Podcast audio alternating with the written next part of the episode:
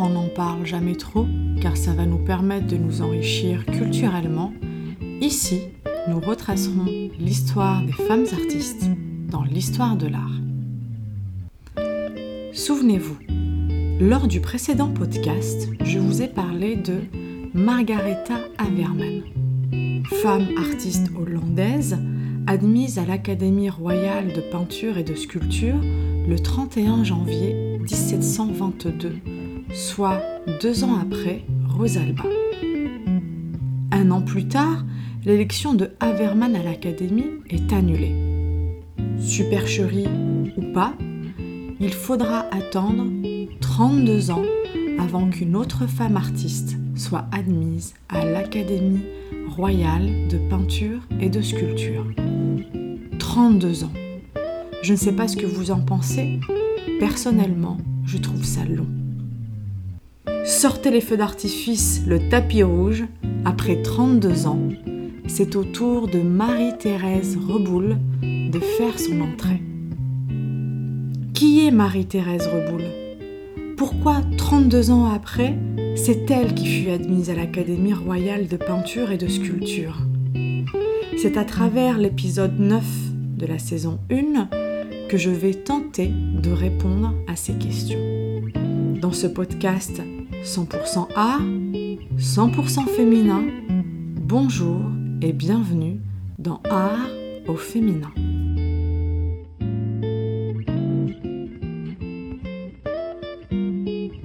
Marie-Thérèse Reboul vient au monde en 1728 à Paris et y décède le 28 décembre 1805.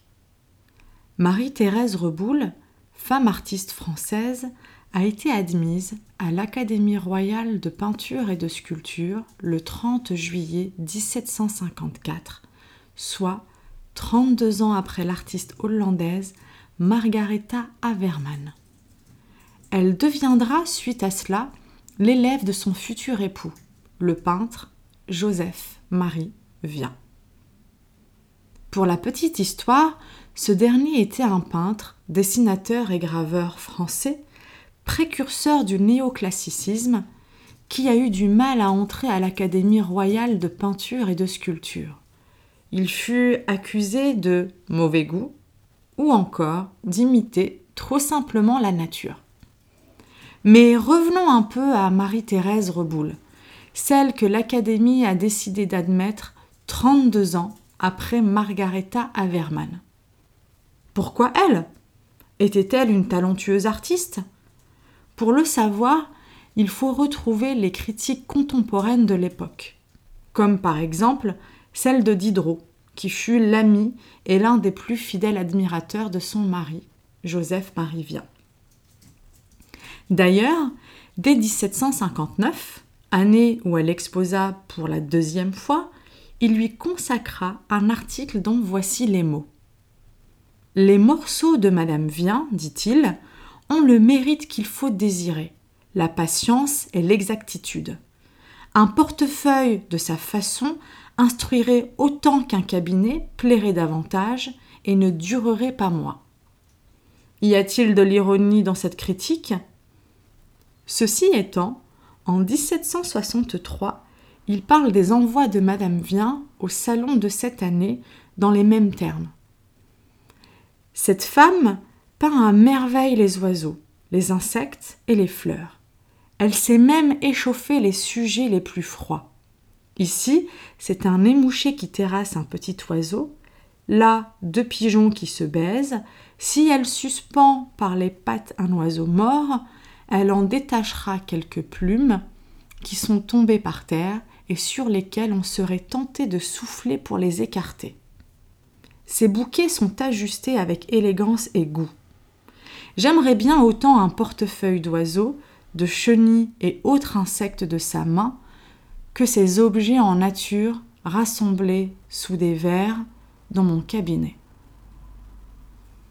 En parallèle, un autre critique dit Madame vient, augmente l'étendue de son talent, écrit-il, à propos de ce salon dans l'année littéraire. Elle a point un perdrix dont le fini et le moelleux du pinceau enchantent aussi bien que les fleurs, qui sont d'une grande vérité, les papillons qu'elle a fait tempérer, ceux qui ne sont pas prévenus.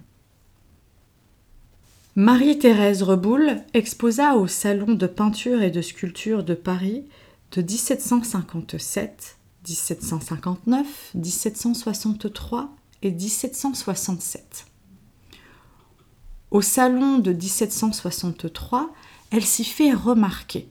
Ses tableaux émouchés et terrassant un petit oiseau, deux pigeons et plusieurs autres tableaux représentant des oiseaux, des fleurs et des fruits sont acquis par l'impératrice Catherine II de Russie qui les envoie au petit ermitage.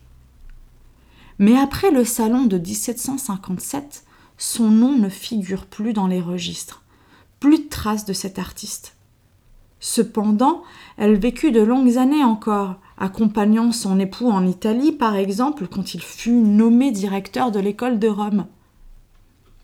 Elle est décédée en 1805, quatre ans avant Joseph Marivien, son époux.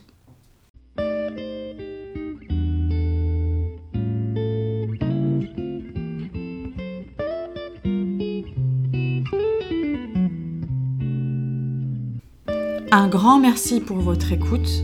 Je vous retrouve bientôt dans un nouvel épisode 100% art au féminin. Si en attendant vous avez envie de prolonger le dialogue, je vous propose de me rejoindre sur la page Instagram Art au féminin. L'occasion pour vous de me poser des questions, de me faire un retour sur ce que vous venez d'écouter, de partager si vous le souhaitez. Belle journée, belle soirée à vous.